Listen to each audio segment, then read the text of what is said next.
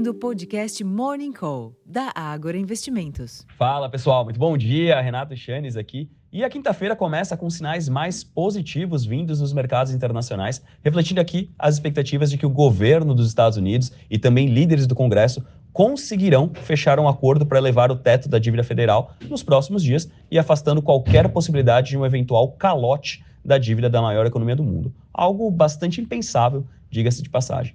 Nesse ambiente, os índices futuros de Nova York e os principais mercados da Europa ganham impulso.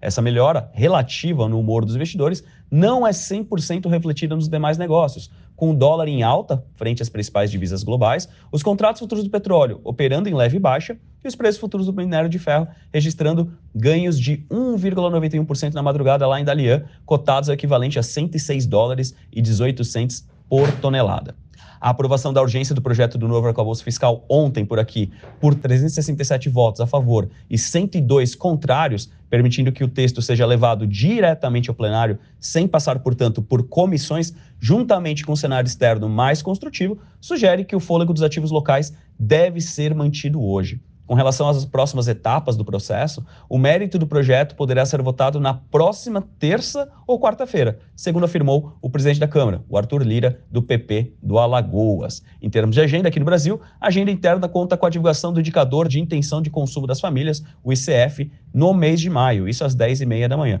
Enquanto que entre os eventos estão previstos leilões de venda de títulos públicos pré-fixados às 11 horas da manhã, o que pode trazer sim algum alívio nas taxas de juros futuros, e também a divulgação de votos da reunião do Conselho Monetário Nacional, o CMN, às 6 horas da tarde. Nos Estados Unidos, serão divulgados os pedidos semanais de auxílio-desemprego, isso às 9h30 da manhã, e as vendas de moradias usadas em abril, às 11 horas.